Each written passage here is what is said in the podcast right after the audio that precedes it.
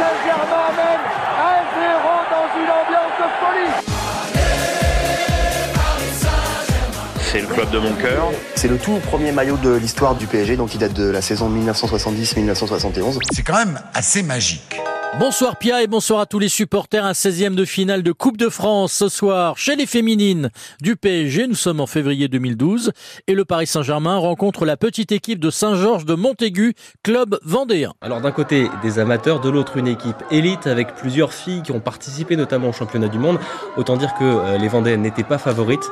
Score final 15-0. On savait que ce serait difficile. Hein. On, savait très bien qu'on aurait du mal à, rivaliser aussi bien techniquement que physiquement, mais les filles n'ont pas baissé la tête. Et je pense qu'on on gardera un souvenir impérissable de cette journée. Donc, euh. Puis 15-0 finalement, c'est pas, pas tant que ça.